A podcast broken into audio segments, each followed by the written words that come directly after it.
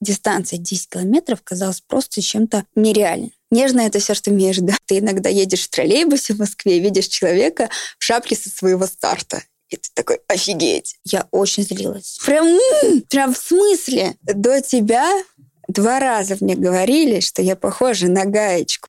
Это подкаст «Держи темп». Подкаст о любительском беге и любителях бегать. От слова «любить».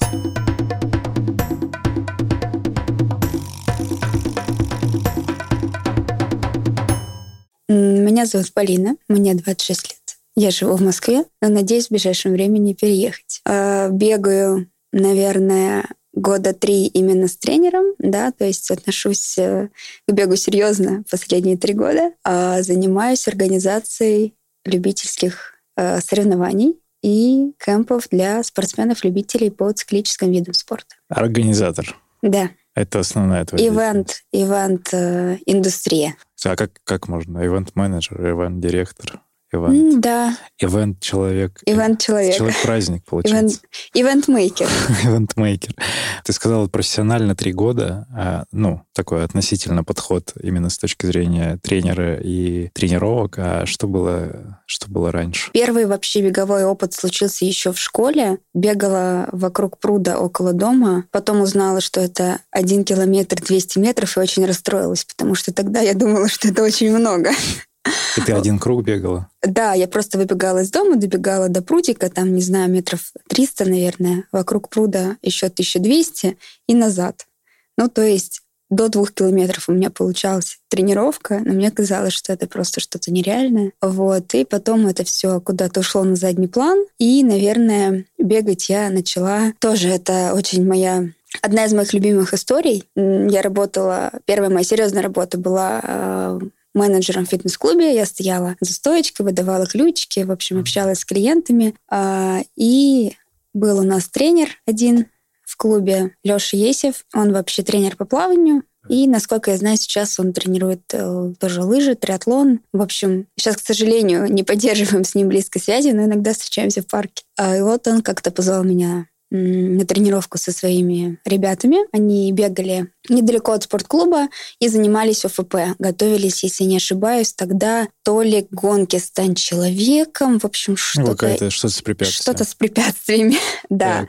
И вот он как-то меня позвал, говорит, пошли с нами побегаем. Я говорю, я, Лёш, я бегать куда? Ну, нет. Я занималась тогда спортивным черлидингом. Это вообще ни разу не циклический вид спорта. Мы, конечно, бегали там по залу, чтобы размяться, бегали чуть-чуть на сборах. А как же, когда прыгаешь, ты же крутишься, этот круг получается. Ну да, круг, круг в воздухе. Ну, в общем, бег был исключительно вот э, какой-то такой около физкультурный, поэтому я говорю, ну, давай попробуем, но я, если что, оставьте меня, где я есть, и бегите дальше. И в итоге мы сделали вот эту тренировку. Я прибежала вся красная, вся какая-то потная. Ничего не поняла. С одной стороны, мне очень понравилось, с другой стороны, я подумала, и что, и так вот, и так надо много километров. Говорю, Леш, сколько пробежали? Он говорит, семь. Я говорю, семь? Я семь километров? Я думаю, нифига себе, интересно. И потом вот после этого я начала бегать тот самый круг вокруг озера. Два круга, три круга. Э, не было никогда, тогда еще не было часов, не было кроссовок, ничего. Босиком? Не, ну, в смысле, никак, не речи о профессиональной какой-то беговой спортивной обуви, каких-то гаджетах. То есть это вот Nike, приложение Nike, всеми, наверное, любимое. А вот. кроссовки все равно какие Кроссовки были, были э, для тренажерного зала. Но Хорошо, что тогда этот круг был э, не асфальтовый, он был грунтовый. И в целом, наверное, я ну, не так, чтобы сильно навредила себе. Но и в целом стопа, я сейчас уже с откликом туда-назад понимаю, что в целом стопа у меня была подготовлена, потому что в детстве было очень много танцев, была гимнастика. Обычно именно у танцоров все-таки развита вот э, голеностоп, стопа, и когда начинаешь бегать, э, не такой риск травм. Угу. А смотри, первая все-таки вот эта пробежка в фитнес-центре с тренером, она почему произошла? То есть какова мотивация твоя была продолжить или ну, вот внутреннее ощущение, что ты хотел похудеть? Нет, тогда как бы у меня не было цели похудеть. Я в целом, наверное, тогда не была толстой, не была. Что значит Не тогда? было у меня проблем с лишним А весом. сейчас? Что значит тогда? Ладно, опустим тему Это кликбейт для веса. того, чтобы люди зашли к тебе в Инстаграм и посмотрели, что там Надо до-после выложить. У меня есть фотки с 11 класса. Потому что как раз, когда я бегала первый раз, да, это было, чтобы похудеть. Так, а там все-таки что? Я было? уже заканчивала, понимала, что, скорее всего, я ухожу из спортивного черлидинга, там тоже своя долгая история, и мне нужно было на что-то переключиться. Было лето, э, я еще тогда училась э, в институте, то есть нужна была какая-то активность, чем себя занять. И тогда э, работала в Xfit, по-моему, на тот момент э, было сотрудничество этого клуба с московским марафоном как раз серии стартов бегового сообщества, и нам на клуб э, выделяли бесплатные слоты. И как раз Леша ко мне тогда подошел, говорит, я тебя зарекал на 10 километров. Я говорю, Леш, где я и где 10 километров? Для меня дистанция 10 километров казалась просто чем-то нереальным. Что было? А Ты пробежала эту дистанцию? Это что, десятка на марафоне на московском была? Нет, это была десятка на, м, в рамках московского полумарафона. Тогда еще было 5, по-моему, 10 и 21. Как-то так. То есть я помню, что это был май, это было как раз начало, э, ну вот, условно, летнего бегового сезона, а первый раз мы пробежались в апреле. То есть по факту там какой-то подготовки даже и не было. То есть вот он мне условно выдал этот слот, я понимаю, что до забега там буквально недели полторы, надо попробовать сбегать там еще пару раз, километров 7-8. Я сбегала, думаю, ну ладно, ну, наверное, добегу. Добежала? Конечно. На финише медаль дали? Медаль дали, сфоткались с ребятами, бежали в клубных футболках, пробежала, как сейчас помню, за час 03. Очень расстроилась, что не выбежала из часа. Полумарафон? Десятку. А, десятка. Пробежала за час 03, да, свои первые 10 километров. Это- Было очень легко бежать. Хорошее время для начала. Да, я очень удивилась. Я думала, что мне будет очень тяжело. Э, Помню, что было жарко.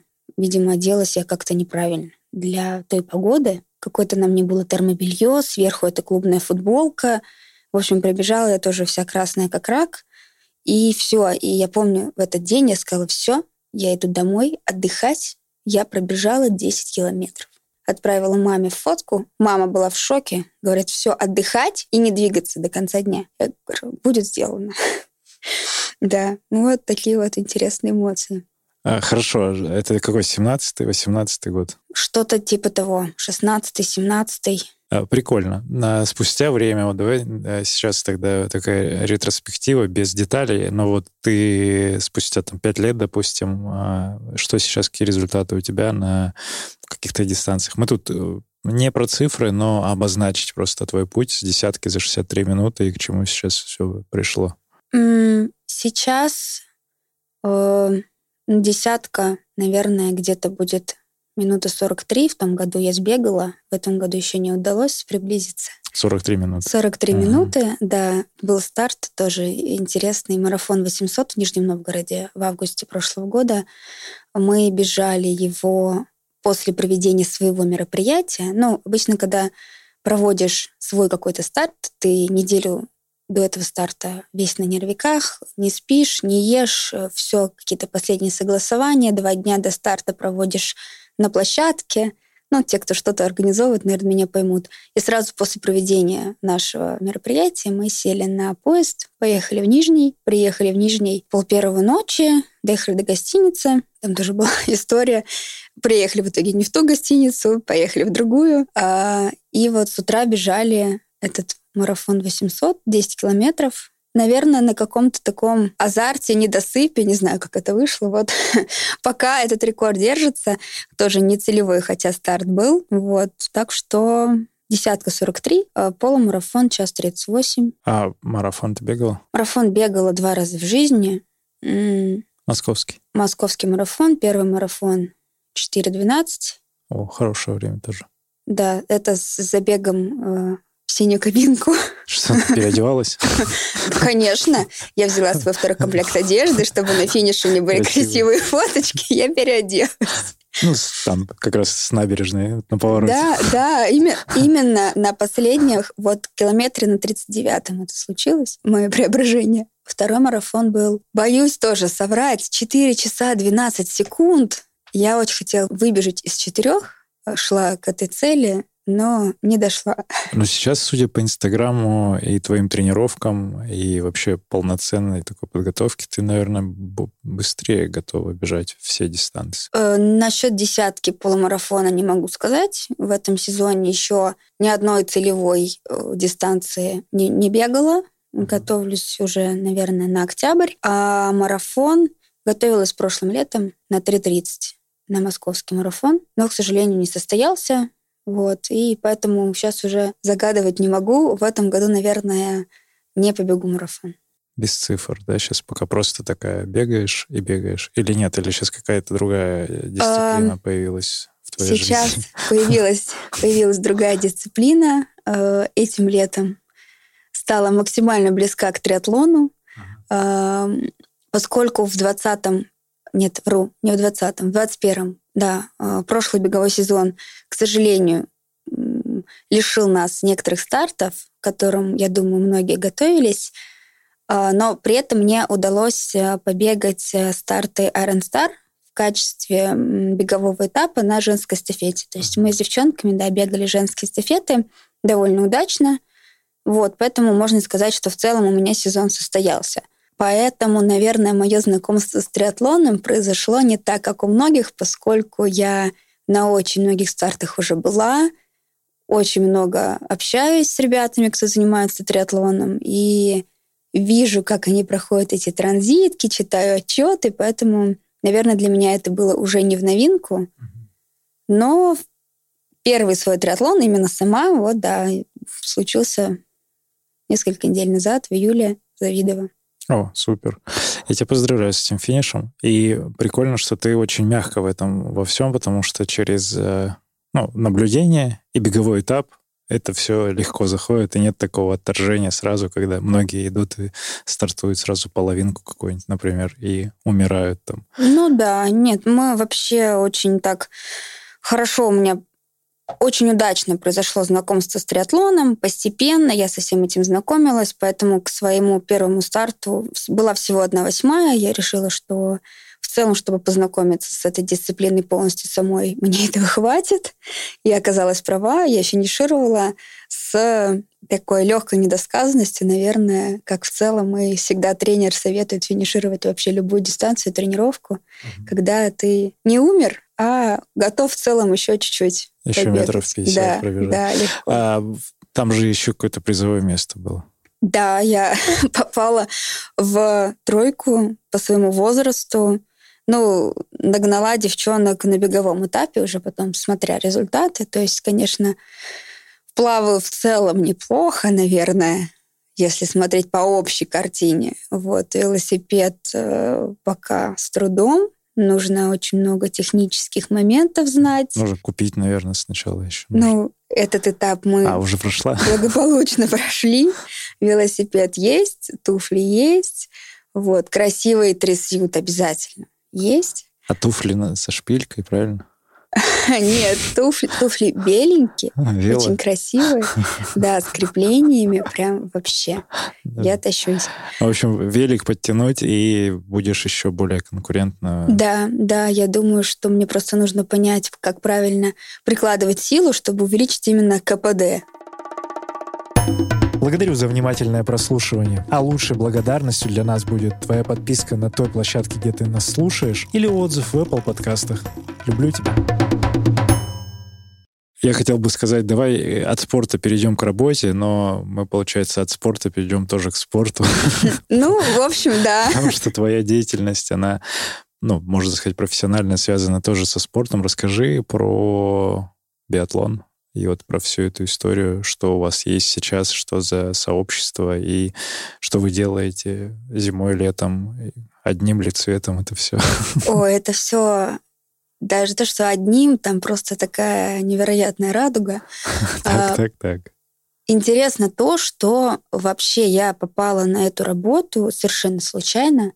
Как говорят, все самое случайное в жизни, все самое вечное. Вот оно так и произошло. Я попала в клуб э, про биатлон к ребятам как ученик, как студент, как это да, правильно? ученик, спортсмен. Как спортсмен, да. Ага. Я готовилась к своему первому полумарафону. Опыт был тоже, конечно, невероятный. А, не суть. Ребята позвали меня работать. Сначала я работала в клубе просто как менеджер, потом стала отвечать за направление кемпов, и потом уже э, ну, так сложилось, что начала активно заниматься и организацией мероприятий.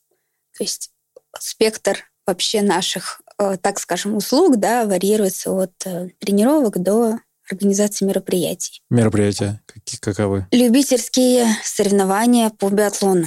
О, Пионер Кап. Пионер Кап. Да. Где-то слышал и что-то видел? Вот Сережа Матюха, по крайней мере, участвовал в летней, может быть, и в зимней. В зимней, в зимней, а, в зимней точно. Да. А, насчет летней, честно скажу, не помню его на наших стартах. Зимой абсолютно точно был, если я не ошибаюсь, на всех трех. Великолепно вообще себя показал. Ему очень понравилось. Была его э, супруга. Да, Алена. Да, Алена. Э, Прекрасно. А, и, и что, это же уникальная история, я насколько я понял, это вы делаете то, что для любителей, ну, по сути, невозможно было до какого-то времени, потому что ты, ты рассказывала и оружие, там вот эти все нюансы. Да, что да. Это вообще вот вообще это? в 2016 году угу. э, произошла такая, ну, скажем, реформа, поправка в определение биатлона как вида спорта. То есть э, добавилось, э, добавился факт того, что Биатлон — это сочетание передвижения на лыжах, да, я сейчас грубо скажу, наверное, это не точная формулировка, да, и стрельба из мелкокалиберного либо из пневматического оружия. То есть то, что мы смотрим по телевизору, где бегают наши прекрасные спортсмены, они все стреляют из э, огнестрельного оружия, с которого, ну, в общем-то, можно убить человека. Это все очень серьезно на самом деле. А, и с того момента, когда в определение биатлона вошла формулировка, что стрелять можно и из пневматики, то есть это, эм, скажем так, прототип настоящей винтовки, но она намного легче, она немножко проще устроена, э, и там немножко другой механизм перезарядки, другие пули, другая дальность стрельбы. В общем, это, так скажем, такая демо-версия, если ну, упрощенная, да, да. версия оружия. Из пневматики э, стреляют э, дети, которые начинают заниматься биатлоном, их не подпускают, естественно, с раннего возраста сразу к огнестрельному оружию. Сначала они работают с пневматикой, чтобы вообще научиться стрелять и работать с винтовкой. Соответственно, мы проводим соревнования с пневматическими винтовками, которые безопасны для жизни человека. Угу. А, а ногу стреляли кому-нибудь? Что? В ногу стреляли кому-нибудь? Нет. Просто не специально были случаи, чтобы кому-то прилетало, и он такой, а, нормально, пошел дальше, выковырял пульку. При мне не было, но не могу отвечать ну, за своих коллег, к сожалению. Ну, не, на самом деле, шутки шутками. А, я знаю, что в профессиональной, именно в профессиональных сборных бывают э, кто-то бесит случаи командников. Того, что, да, ну, можно получить какое-то там ранение, вплоть до как бы летальных исходов, к сожалению, это жизнь. Такое угу. бывает. Поэтому там техника безопасности и вообще э, работа с оружием — это как бы серьезная история. Э, а как ребята-то в эту попали историю? Ребята сами бывшие биатлонисты. Костя? Э, Константин, да, и Андрей. И, Андрей. и они угу. вообще, ну, можно сказать, придумали любительский биатлон, поскольку они завершили карьеру, но им хотелось самим как-то продолжать э, этим заниматься. Люди, допустим, бывшие бегуны, они могут выйти в парк и побегать. И по факту они продолжают заниматься этим видом спорта. В целом, наверное, если ты лыжник, ты точно так же можешь надеть лыжи и покататься. Но если ты биатлонист, встает вопрос, как мне дальше этим заниматься потому что... Там разрешение у каждого должно быть. Вот разрешение как раз требуется для винтовок э, огнестрельных. На пневматическое оружие не нужно разрешение. На него есть паспорт, документы, но именно история с покупкой, с арендой, неважно, вообще с эксплуатацией намного проще, поэтому, собственно, стало возможным то, что мы сейчас делаем. Ваши старты. Наши старты, наши тренировки. То есть э, ребята задумались о том, как вообще можно воплотить это в жизнь. И придумали биатлон для любителей. Да, договорились э, с производителем «Пионер», с винтовками, с которым до сих пор, собственно, мы проводим старты, мы организовываем тренировки, вот, и... Сделали кубок и назвали «Пионер Кап». Да, поэтому, в общем-то, кубок называется «Пионер Кап», потому что винтовки «Пионер». А, и меня тогда еще не было в клубе, да, то есть я тоже, наверное, сейчас э, пересказываю какую-то их историю. Прошу заранее прощения, если вдруг я что-то где-то наврала. Но сначала, да, сначала появилась вообще идея э, старта соревнований, а затем уже родился клуб как место, где можно подготовиться к этому соревнованию. Хорошо.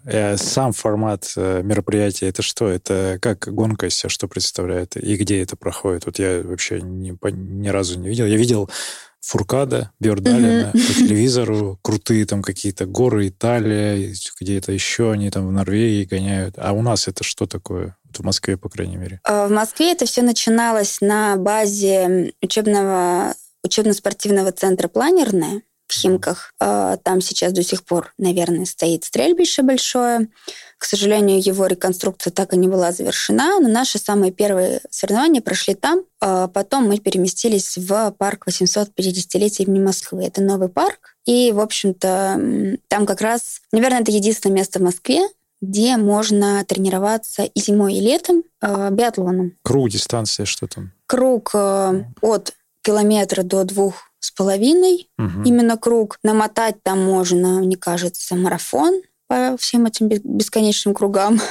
А максимально плоская трасса, то есть в целом, если вы новичок на лыжероллерах боитесь или на лыжах боитесь горок, это вообще идеальное место, потому что там, не знаю, перепад высот э, один метр, наверное. Максимально вообще максимальный плоскач. Вот. Э, пневматическое стрельбище, рубежей, наверное, 25, мы используем 20. Это стойки, лёжки, это вот это рубежи? Да, да, то есть, ну, стрельбище это... Пять черненьких отверстий. Пять черненьких надо, отверстий. Надо поразить. Да, да. А, и сколько кругов там? Как... Расскажи немножко да, про, давайте про, про про гонку. я так расскажу именно про формат соревнований. А, мы проводим соревнования зимой и летом, разделяем соревнования на снежный период и бесснежный период. А Соответственно, а, неж, нежный есть? Нежный. Нежный это все, что между. Это весной. Это весна и осень. Хорошо. Да. Окей. Когда лужи там, вот это все. В общем, зимой мы проводим наш старт в формате кубка и закрытие сезона. То есть это три старта плюс закрытие сезона.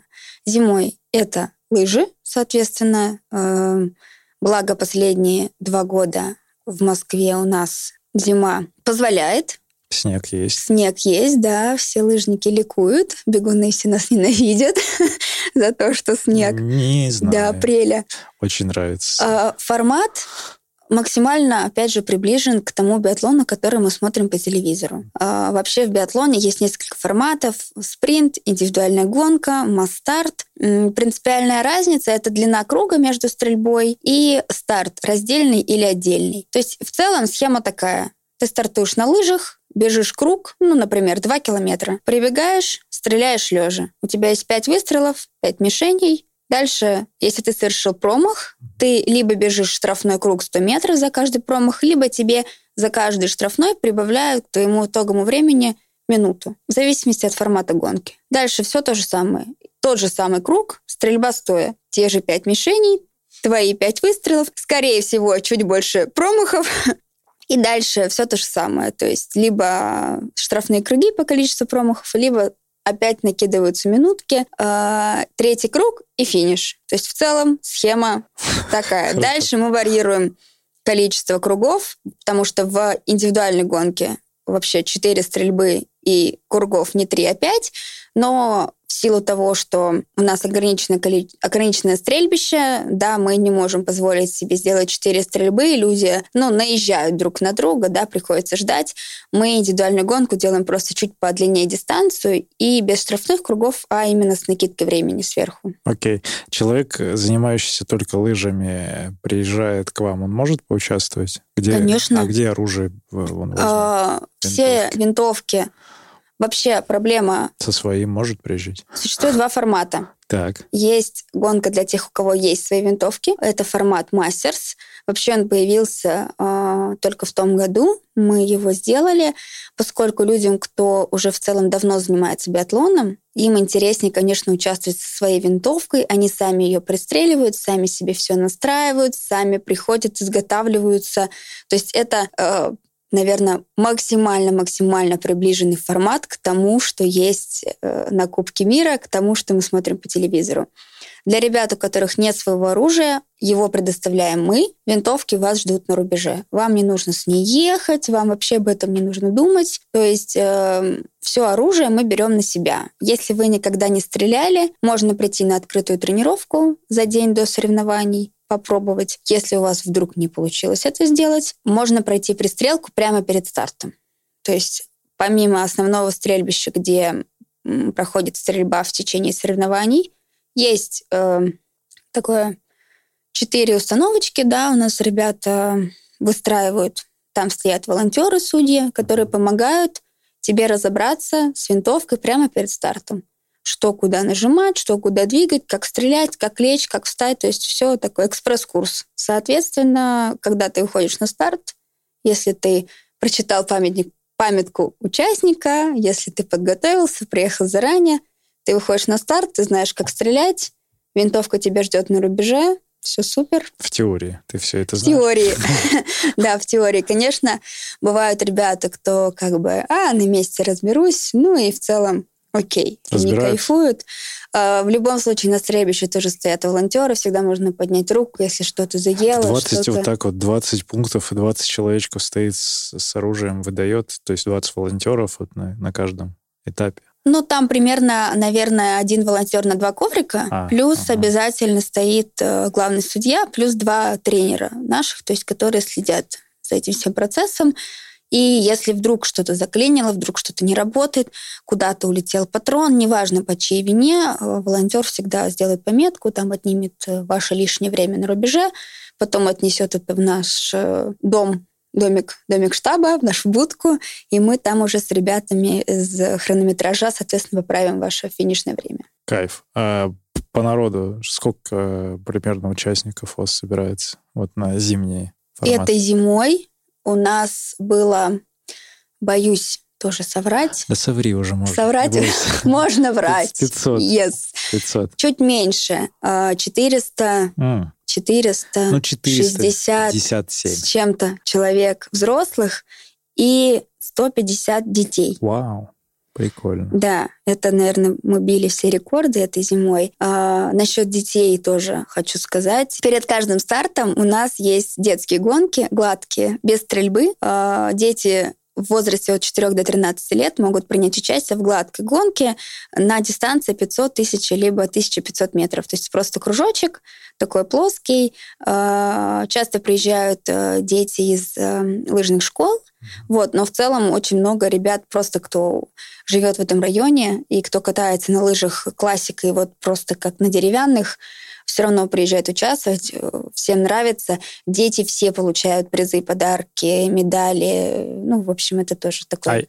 Есть те, кто таких на стареньких в снеговичок в валенках, и вот они там под Да, резиночку. да, есть и такие дети, то есть вообще им очень нравится. Мы, да, детский старт — это вообще отдельно моя любовь. Мы всегда их награждаем, всех деток, то есть это прям... А, если у вас ребенок, да, занимается, или вы приехали сами на старт, взрослый, у кого есть дети, можно там на месте прямо тоже Пушка. дорегистрировать, да.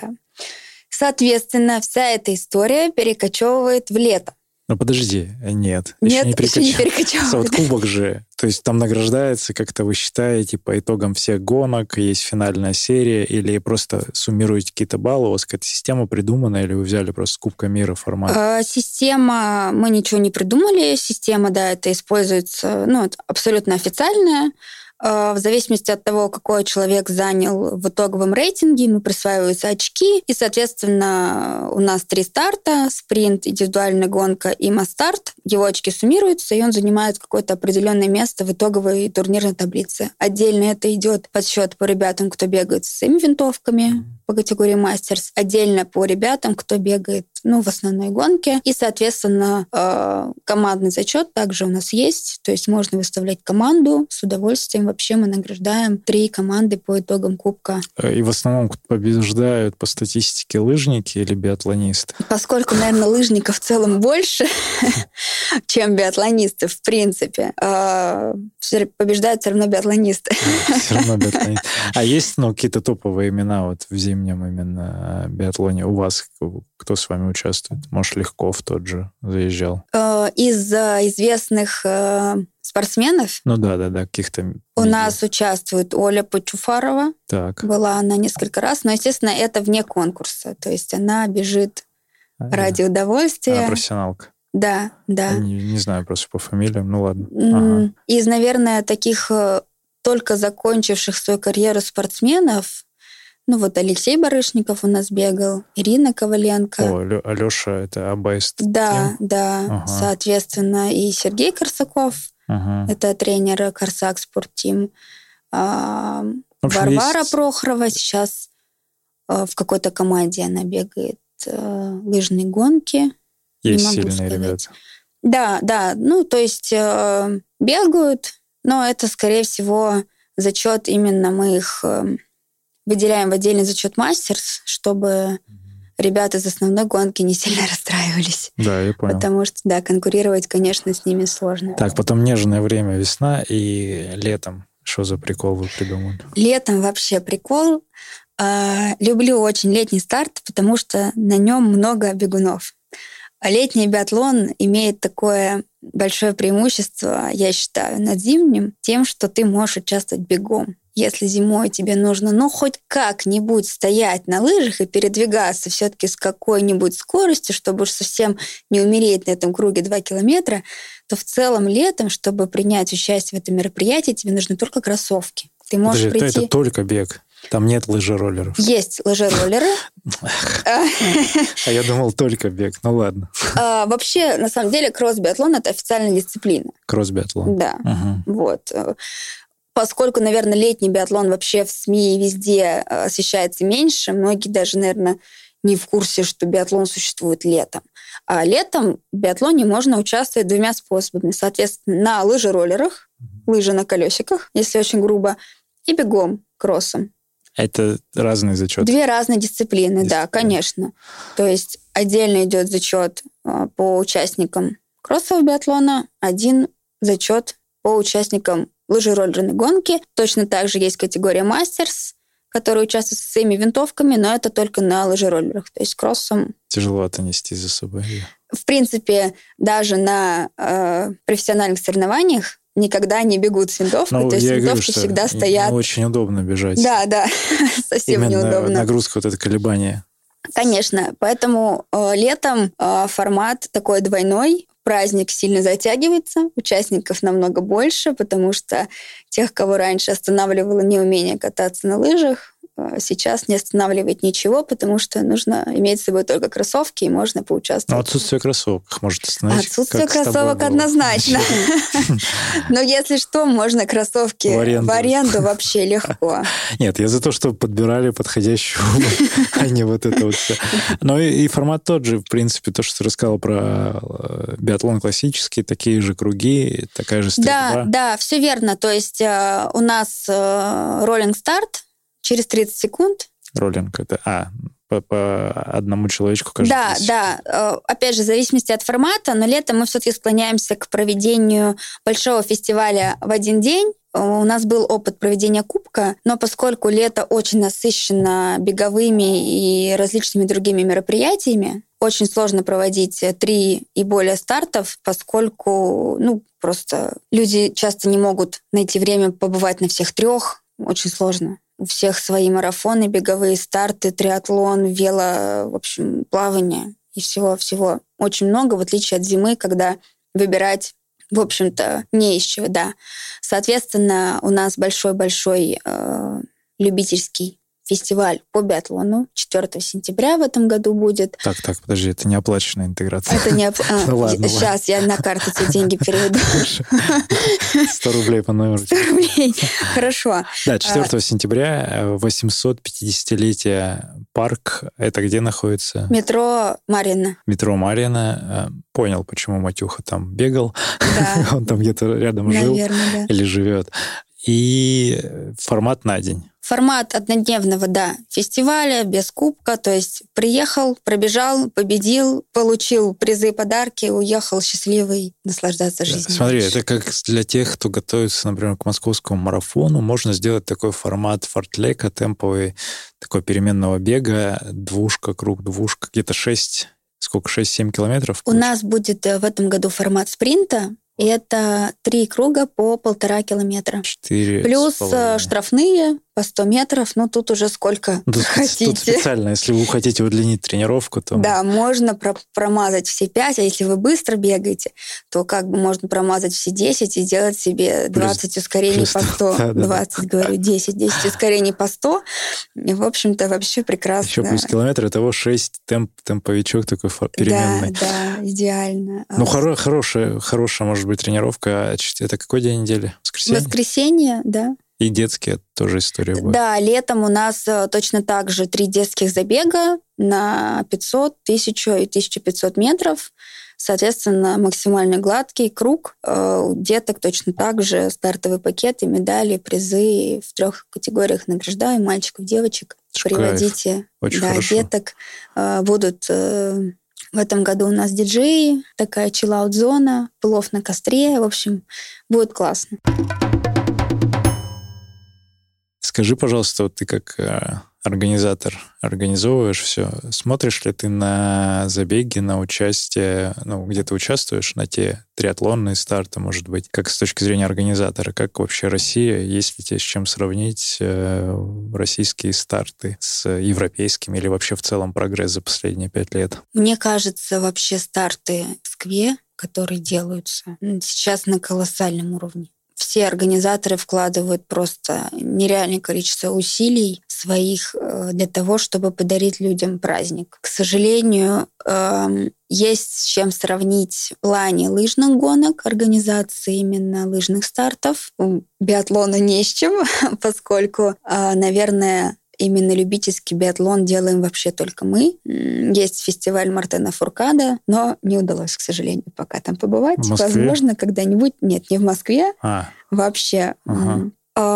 Была на старте Гарда Трентина хаф-марафон. Да, то есть ты, половинка ты, на гарде. Как раз 18, начало твоего Мне бега? Мне кажется, это был последний год, когда мы могли выезжать либо 18 либо 19 ну, не так грустно, сейчас тоже можем выезжать. Когда... Ну, в общем, до, я имела в виду, да, до ковида. Хорошо. А, к сожалению, не смогла бежать, у меня тогда была травма, но я в любом случае прилетела, я получила слот, а, я даже попыталась начать этот забег, но в итоге сошла после 500 метров и радостно побежала к финишной арке. Мне все кричали «не туда, не туда», я говорила «ребят, мне туда, все хорошо». А как ты выбрал? Почему этот старт тогда? Мне подарили слот. Он же осенью где-то в октябре примерно? Да, он, э, по-моему, первые выходные октября. Ага. Если я ничего не путаю. Тебе подарили слот на 8 марта? Да, мне подарили слот на этот прекрасный старт, и, к сожалению, вот из-за травмы я не смогла его пробежать. Но я помню, что атмосфера э, прям была очень крутая, и стартовые пакеты прекрасные, и организация старта финишного городка. Но я не могу сказать, что это было лучше, чем, допустим, э, на московском марафоне. То есть э, сейчас то, что я вижу у нас, это колоссальный какой-то уровень. Ну, то есть продумано все, продумано все для людей. И даже если где-то вам дали не два батончика, а один в стартовом пакете, вы не расстраиваетесь. Это не потому, что организаторам жалко, но это есть как бы свои причины. Вот. У меня вообще сейчас такое идет... А, такая идет история. Я приезжаю на любой старт, и я смотрю на него не только глазами участника, но и стараюсь с точки зрения организатора что-то для себя почерпнуть, что-то найти какие-то фишечки, либо наоборот понять, что вот так мы делать не будем. И ты понимаешь, насколько это сейчас тяжело вообще в современных реалиях э, что-то именно организовывать для людей и так, чтобы это было хорошо, красиво, да, условно богато, чтобы люди не просто пришли, получили наклеечку с номером, пробежали и, и все. Чтобы это было именно ощущение праздника, э, и люди получили те эмоции, за которыми они пришли. А что ты из последнего можешь отметить в качестве фишечки, которую ты подглядела где-то? Мы... Э... Или произвело на тебя впечатление такое глубокое? Что сказала, точно будет? Мне интересны всегда э, какие-то партнерские интеграции. То есть, э, опять же, сейчас в силу того, что многие европейские бренды ушли с нашего рынка, э, резко пришлось перестраиваться. Но вот условно пивная церемония на триатлоне. Мы очень хотели сделать у себя такую же историю, но зимой это, к сожалению, не совсем, наверное, удобно, потому что холодно, непонятно, как потом мыться и что с этим делать. Вот. А, соответственно, летом, когда нам уже согласовали раздевалки, и в целом это все стало возможным, к сожалению, партнер допустим, да, Эрдингер ушел с российского рынка, поэтому вы его сейчас ни на Айронстаре не увидите, ни где не увидите. Вот, э, наверное, ну, тут уже какие-то инсайдерские пошли. Э. Но это безалкогольное пиво, это большой, да, большой да. чан с пивом, который выливается, или, или как это работает? А, нет, а, соответственно, победителям в абсолюте наливают в такой большой-большой стеклянный бокал пива, и они все э, там на раз, два, три поливают друг друга этим пивом. Э, такой, э, не знаю, бывает что-то финишеров шампанским поливают, то есть вот это что-то такое очень праздничное, напоминает где-то Новый год, наверное. Но все очень прямо ждут эту пивную церемонию, не знаю, насколько, по крайней мере, мне, мне так казалось. Вот. Эм, еще фишечки. Хочу надо, интеграцию, надо знаешь, подумать. какой с боржоми, например. Э, вводная церемония будет у меня. Э, да, с бутылок. Да, почему нет? Более приятная, мне кажется, история, чем, чем с пивом. Ну, видимо, какая-то есть вот эта история, что после финиша всем хочется холодного пива, безалкогольного, потому что все спортсмены, там какие-то витамины. Я, на самом деле, сама пиво не люблю, вот, но очень многие, кто любят э, эту историю, да, прям ждут холодное пиво на финиш. Ну да, плацебо такое. Ну, по-разному оно для каждого работает. Главное, чтобы безопасно для здоровья и... Однозначно, однозначно. И вот это вот все. А, что еще? Очень классно, когда есть мерч, на мой взгляд, именно который дает прямую ассоциацию с брендом, с мероприятием. Это даже не сколько, наверное, футболки, сколько какие-то а, рюкзачки. Я вот по себе сужу, да, допустим, с многими рюкзаками я сама хожу это шапки-варежки, если это касается зимних стартов. Мы делали в свое время в стартовый пакет, а, вкладывали теплую классную шапку зимнюю, и люди в них ходят. И ты иногда едешь в троллейбусе в Москве, видишь человека в шапке со своего старта. И ты такой, офигеть! Ну, прям круто. Mm-hmm. Вот, то есть э, какие-то мерчевые вот эти истории. Ага. Потом что-то недавно было прям крутое. Сейчас вспомню фотозоны очень прикольные э, есть. Эм, но это, наверное, больше скорее к стартовому городку, к экспо, да. А сейчас, слава богу, это все возродилось после вот ковидных времен, когда были определенные ограничения. А как ты относишься к тому, что вот ты что-то придумала и видишь, что кто-то другой прям один в один скопировал тобою придуманное? Бывают такие случаи? Ой, люблю это, эту тему. А, когда я только начинала заниматься организацией сборов и мероприятий, меня это очень сильно задевало. Я переживала, я прям злилась, что как же так? мы это придумали, а теперь у вас то же самое. Мы, наверное, первый клуб из лыжных, кто начал делать манишки на сборы, чтобы, во-первых, своих на трассе лыжников быстро идентифицировать, ну и в целом классно на фотке все в одинаковых Да. Манишки или жилетки? жилеты Да, да, да, да, манишки это вот на лыжных стартах э, такие номера, то есть они как, да, как жилеточка такая из э, легкого материала, на которой там написано, не знаю, номер, либо атлет, либо, Спонсоры. ну, там дальше, бренд. да, Ага. можно какие-то активации делать, вообще, как бы... Вы для, для, для кемпов начали такой? Да, да. Мы именно начали э, всем нашим спортсменам на кемпах выдавать такие манишки, которые они оставляли себе, они могли в них пройти на тренировку, могли приехать в них на следующий кемп, и потом вот у других клубов начали не появляться. Я очень злилась. А как покажи? Прям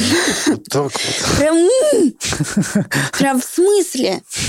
Ну как же так? Ну, как вам не стыдно? Да, а когда пришло, ну, вот это вот при- при- принятие этого всего? М, То есть что, что Наверное, м, когда вот 20 год был очень э, грустным для всего лыжного сообщества. Не было снега в Москве, был ковид. В общем, там все сложилось в полнейший ад зимний для лыжников. Нигде не было снега, мы не могли проводить соревнования. Это был единственный год вот с 16 когда мы ничего не проводили, потому что не было просто возможности. Был асфальт. Вот. И тогда мы как-то все равно еще пытались делать кемпы, э, придумывали какие-то, что вот давайте поедем туда, туда еще пускают, мы там в отеле поселимся, будем. У нас был такой кемп для удаленщиков. Мы выходили на тренировку на первую в 7.30, чтобы в 9 люди уже освободились, они потом сидели за компами, работали, и после э, рабочего дня выходили на вечернюю тренировку. И тогда вот мы прям все очень близко начали общаться с нашими спортсменами, и вообще какое-то произошло как переосмысление. И я лично для себя пришла к выводу, что все равно, э, допустим, в России ограниченное количество лыжных стадионов. И даже если ты туда первый поехал, все равно через какое-то время про него так или иначе узнает другой клуб, другая команда. И Блин, ну круто же, что больше людей, большее количество лыжников, биатлонистов, бегунов, которые летом катаются на лыжах, узнают про эту локацию, съездят на этот стадион и, э, соответственно, будут там чаще туда ездить, эта вся история будет развиваться. Возможно, э, вокруг этого стадиона станет э, больше, я не знаю, лыжного проката, там отель задумывает, задумается о том, что можно повысить как-то сервис э, и качество своих услуг. То есть такая произошла...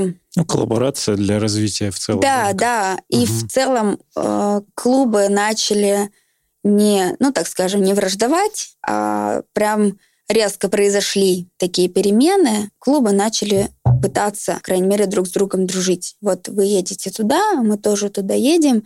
Может быть, мы сделаем совместно контрольную тренировку. Давайте. И оказалось, что в целом-то все равно все ездят в одни и те же места. Все равно, ну, пока границы, да, там закрыты были, все равно все делают одно большое дело для развития любительского спорта. А что по лыжникам? Вот какие популярные локации для сборов тренировочных и таких вот кемпов? Сочи Газпром это Олимпийская какая-то трасса. Реклама не оплачена. Не-не, вообще никакой рекламы. Туда нереально попасть. Это своя тоже история. Э, Это олимпийская просто Да, трасса. да, понял. единственная, наверное, в серьезных горах. Вот, э, на Красной Поляне. Любимый мой Алмаз-парк в Рязани. Мы ездили туда, когда там еще не было гостиницы около этого стадиона. Мы ездили на машине 10 минут из соседнего города на этот Алмаз-парк, когда не то, что еще там никто про него не знал. Мне кажется, вообще это была... Это большой, наверное, это ближайший к Москве биатлонный комплекс, где есть огнестрельное стрельбище, где можно пострелять из огнестрельного оружия, как по телевизору. Есть еще Пушкина, но там нету ни трассы практически, ничего. То есть там, ну, так скажем, тир Ну, там нет высоты, это просто Рязань. это просто Рязанская область, причем Ага. это так звучало всегда. Поехали в Рязань, все крутили пальцем у виска, говорили, какую Рязань. Потом все узнали, Какую Рязань? что, оказывается, в Рязанской области есть такой невероятный, вообще красивый биатлонный комплекс. Он прям э, стоит, можно сказать, в лесу. Там построили новый отель, там построили спа-комплекс, и теперь все лыжные команды ездят в Рязань. Так что в целом, можно сказать, э, раскрутили мы это, эту локацию. Сейчас там уже забронироваться просто невозможно сильно-сильно заранее. Где-то за Уралом вы или только европейскую часть России? Дальше есть такой э, комплекс в Малиновке. Это Архангельская область. Мы ездим туда редко, но там тоже офигенные трассы, э, домики, гостиницы. То есть в целом для именно тренировочного процесса все есть. Дальше, ну, Мурманск, Кировск. Нужно быть готовым к погоде потому что это все-таки холодные регионы, и можно не попасть в погоду. Допустим, Зима все-таки там. Да, быть. в 2021 году, в конце 2021 года мы ездили на вкатку в Кировск, было минус 25.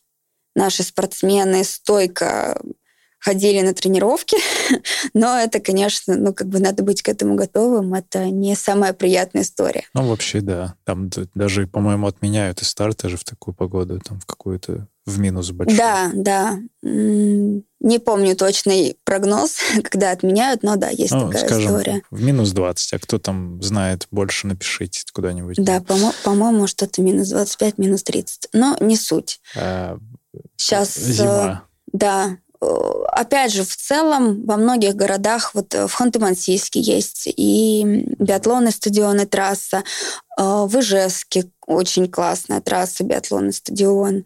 В общем-то, мест много. Вопрос, опять же, согласования проживания, согласования доступа на трассу у любителей, потому что все-таки это больше про профессиональный спорт. Это все базы а, ребят, которые профессионально занимаются. И не всегда к ним есть а, свободный доступ к этой инфраструктуре ребятам, которые в целом к, профессиональной, к профессиональному спорту не относятся. Хорошо. А, а летом что есть? Кемпы-то какие-то есть еще? Чего еще делаете? Летом... Э... Не, не биатлонные, может быть, просто туристические какие-то. Да, летом мы ездим часто в горы. Э, это формат семейных кемпов, то есть можно ехать всей семьей. Соответственно, едет отдельно детский тренер и отдельно по количеству взрослых участников один или два тренера на основные группы. Любим очень горы, потому что красиво, э, потому что фотографии, и всем людям э, хочется, мне кажется, отвлечься на природу, кайфануть, э, позаниматься спортом, походить э, в походы, отдохнуть головой. То есть там есть еще программа какая-то спортивная? Да, конечно. То есть все наши кемпы — это сочетание активного отдыха и времяпрепровождения со своими друзьями, семьей, с сокомандниками, одноклубниками, собутыльниками и прочими, в общем, э, так скажем, социальными связями. Давай немножко про тебя снова. А, мне знаешь, что интересно? Я вот сижу тут, слушаю, ты такая вся интересная-интересная. А у тебя были или есть, может быть, сейчас какие-то кумиры Давай про кумиров, про твоих поговорим. Э, может, не так они громко звучат, но вот люди, которыми ты вдохновляешься из профессионального спорта, может, кого-то нашла. Или сосед там с подъезда, или еще кто-то. Из э, профессионального спорта, наверное, нет. Я вообще именно профессиональным спортом близко никогда не интересовалась, но смотрела по телевизору. Ну, конечно. черлидинга, может быть, какая-нибудь американская студентка. Нет, нет, вообще э, как-то... Меня вдохновляет история Ильи Слепова. Илья Слепов. Да, ага. да. Меня очень мотивирует мой тренер Мария Малышева. Маша, привет. Да, вообще. Я, я ее фанат. Юра Вов классный парень. Юра, тебе большой респект. На, на наших глазах буквально вырос вообще Мальчиком вот таким его помнишь? Нет, мальчиком я его не помню. Мы первый раз не познакомились, он ездил на наш зимний кемп, а, катался на лыжах, неплохо катался и сказал, что он поддерживает так свою активность, свой функциональный уровень для триатлона летом. Я вообще тогда слово триатлон, конечно, знала, но была очень далека от этой системы. Вот. И потом, да, увидела, что все, человек буквально за два года в абсолюте везде там в тройке сильнейших, и он пашет, работает, прям молодец.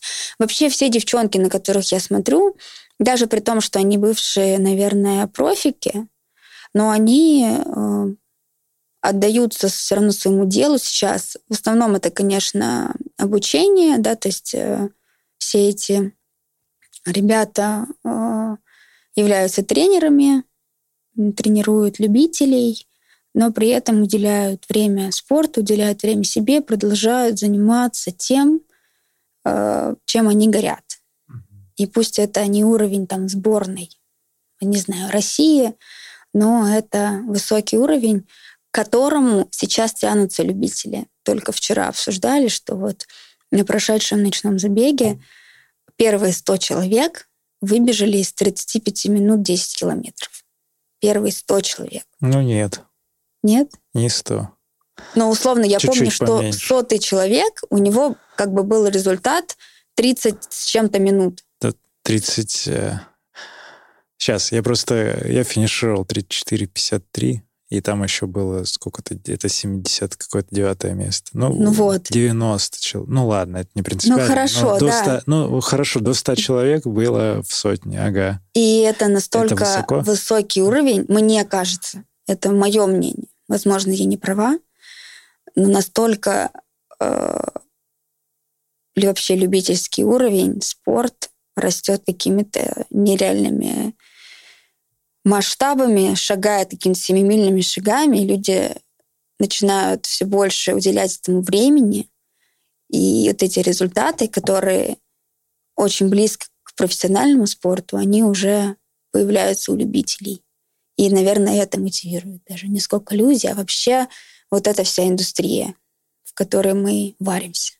Хорошо, я сейчас просто хочу посмотреть э, цифры, но знаешь, мне кажется, что, что м, как раз-таки вот эта погрешность, эти 100 человек, это погрешность, э, то есть надо шире смотреть на, если говорить про любителей, то надо смотреть не уровень вот этих 100 человек, а количество вообще финишеров на, на конкретной дистанции, потому что в процентном соотношении их, э, не, это просто становится больше людей, и становится больше быстрых людей от этого. То есть Ну, сотня, однозначно. со- сотня, наверное, не показатель. Показатель в целом э, количество финишеров, э, которые, в принципе, встали с дивана и пробежали. Это да, это само собой. Там, конечно, тоже из э, общаемся с организаторами, говорят о том, что большой очень прирост в процентном соотношении в целом участников. Да. А, вот. Но тут для меня это, наверное, как э, само собой разумеется. Мы по своим э, соревнованиям видим, что очень большой ежегодный прирост а, ребят, кто участвует. Вот. Но, видимо, я уже переросла какую-то вот планку серединки и слежу, наверное, больше просто за ребятами, кто уже показывает какие-то результаты. И поэтому, может быть, просто обращаю на это уже больше внимания нежели на общее там количество. Вот. Но в целом, да, то есть э, как раньше смотришь, и вот в прошлом году с моим результатом я буду в тройке. Ну, в этом году, скорее всего, ну, может быть, десятки. То есть уровень растет просто нереально. Опять же, я нашел цифры, хотя Мгм. я не люблю их, но смотри, 86 финишеров, которые до 35 минут пробежали десятку из них, не из них, а вообще 6222 человека в принципе финишировало. Мгм. Это значит, вот эти 86 человек, это 1.3%. И их, наоборот, стало меньше. Этих, э, ну, процент сильно сузился, потому что общее число выросло. Раньше это было там топ, э, ну, там 3%, например. Мгм. Вот, и прикольно вот с этими цифрами на большом объеме играть, смотря там ну, 6 тысяч финишеров на ночном, это много. Но мне нравится тянуться вот за этим одним процентом. А какова тогда мотивация сейчас у тебя? То есть в чем она? В какой цифре или, или в чем? Просто, Цифры нет. просто тянуться, это же такое... Я очень- поняла, очень абстрактно. Я Да, тоже очень. люблю конкретику. А, Моя мотивация заниматься спортом дальше. Бегом, в частности, триатлоном, в, в общем, может быть. Первая мотивация, наверное, главная, это хорошо выглядеть. А как это калибруется? То есть как ты можешь определить, вот хорошо ты сегодня выглядишь? Нет? это моя субъективная оценка.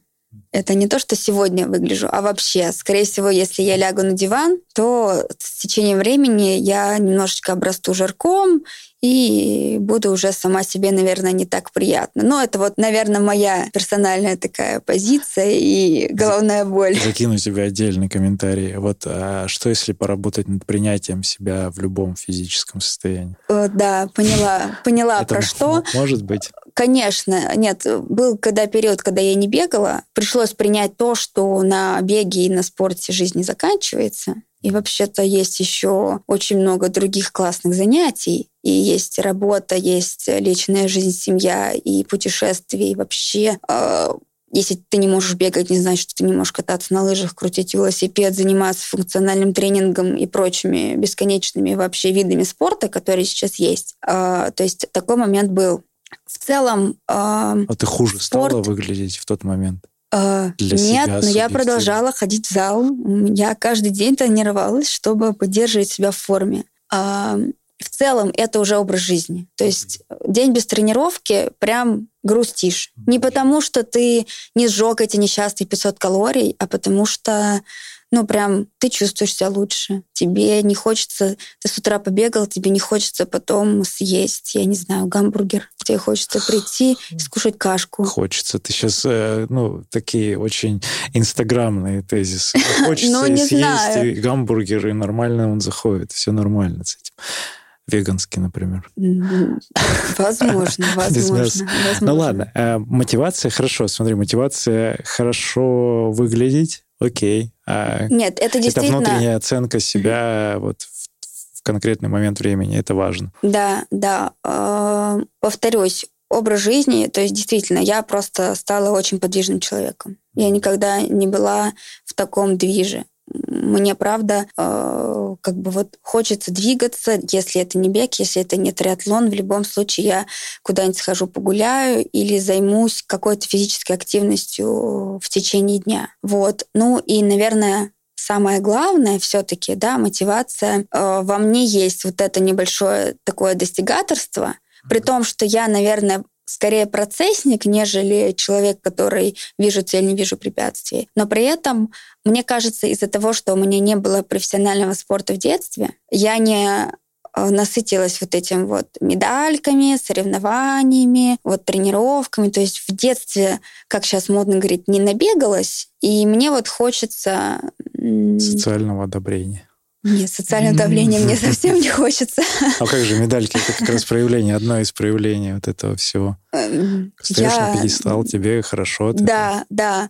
Э, но тут даже не сколько пьедестала, сколько вот в прошлом году я сбегала за 50 минут, вот в этом году надо сбегать за 49. То есть вот это так, вот... а почему надо? Вот вопрос, почему вот эта минута, она важна? Э, ну, то есть что она даст? Ты же... Ну, тут два... Тут ты понимаешь, что два противоречивых факта выглядеть хорошо и чувствовать себя приятно, и быть энергичным, здоровым человеком, и э, упарываться ради цифр, а, ну, хотя бы минуту скинуть, но это, это же противоречие, нет? Да нет, оно как-то э, по соседству. А почему нельзя просто, вы, ну, вот даже бегая те же 50 минут э, на десятки, выглядеть, продолжать выглядеть хорошо? Нет, можно, безусловно. Это тут, наверное, это так работает в таком симбиозе, что когда не очень хочется упарываться ради минуты на десятки, ты думаешь, ну я просто побегу, чтобы хорошо себя чувствовать, чтобы вот потратить свои калории и чтобы вот условно не, не накушать лишнего, не, это, не расшириться во все стороны.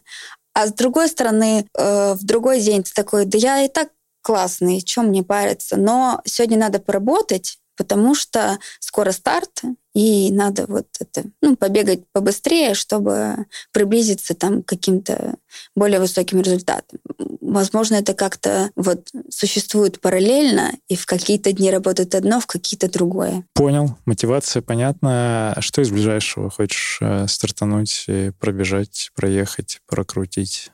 Стартану... Целевой старт какой-нибудь. Целевой старт, э, спринт Сочи триатлон в октябре. А до этого обязательно пробегу СПБ полумарафон, питерские старты. Очень люблю. Никогда не бегаю их на результат, всегда бегаю просто как тренировку, а, но всегда хорошо получается их бегать. Не знаю, как это получается, но...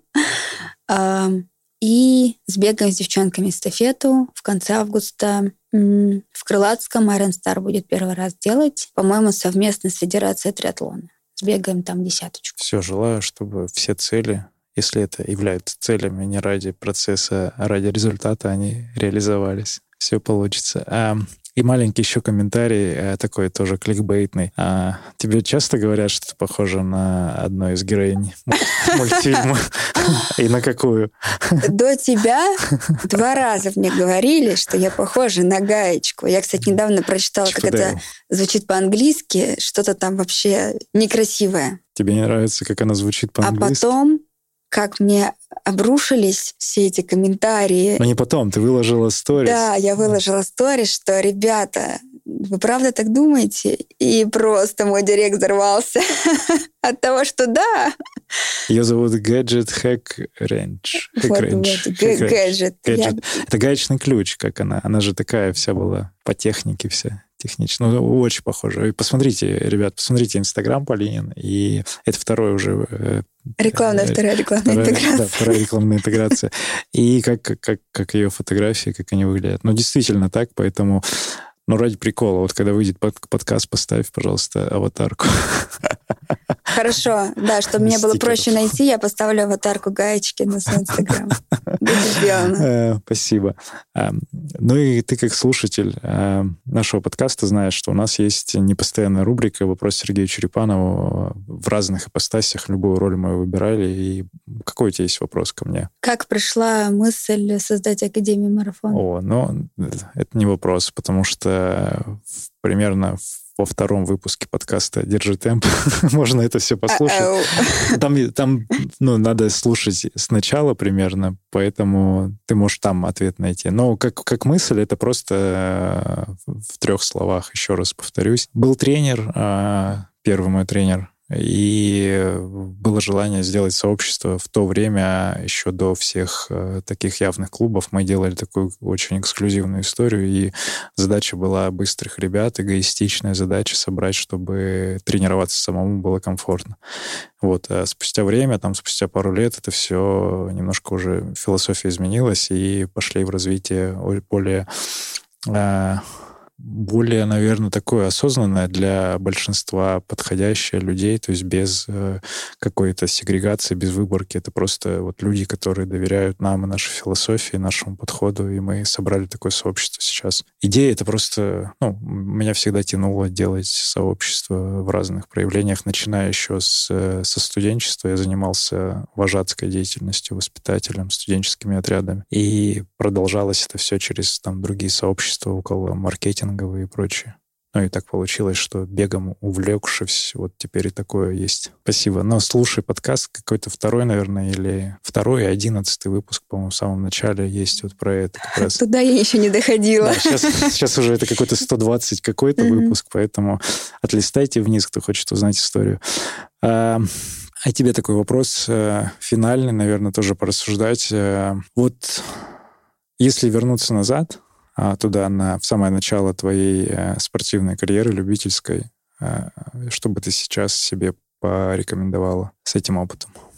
Сразу обратиться к тренеру, купить все кроссовки и начать сразу заниматься спортом с умом.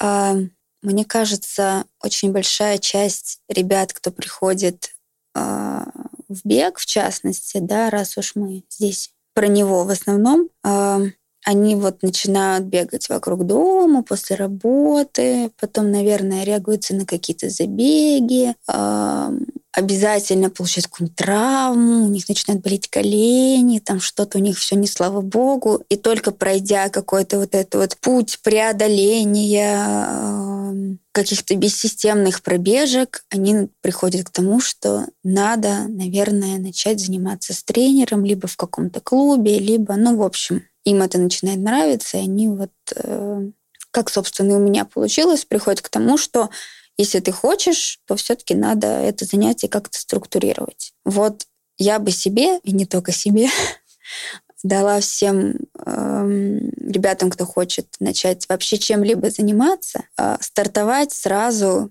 грамотно стартовать сразу с наставником, с клубом, с тренером, неважно, э, с пониманием того, как устроен этот процесс, тогда э, вы не потеряете несколько лет не знаю, месяцев. А, возможно, вы не получите какой-то опыт, вот этот негативный, который, с одной стороны, негативный, с другой стороны, позитивный, потому что ты знаешь, что ты так больше делать не будешь. Поэтому просто опыт. Да. А минус на минус дает плюс. Минус на минус дает плюс. В общем, прям да. Я думаю, что я бы сейчас а, ну, история не знает сослагательного наклонения, но, по крайней мере, пару травм точно удалось бы избежать. Хорошо, принимается. Полина, благодарю тебя за то, что доехала и приятно поговорили в том числе про биатлон и про, про работу, про любимую работу. Про любимую работу. Про любимый бег. Спасибо тебе. Взаимно большое спасибо. Очень крутой проект. И очень интересно слушать про людей, которые являются академиками, занимаются бегом, потому что они это любят. Бег. Любительский бег от слова «любить». Именно так. Да. Э, Сергей Черепанов, Академия марафона, подкаст «Держи темп». Услышимся на пробежке. Пока. Пока.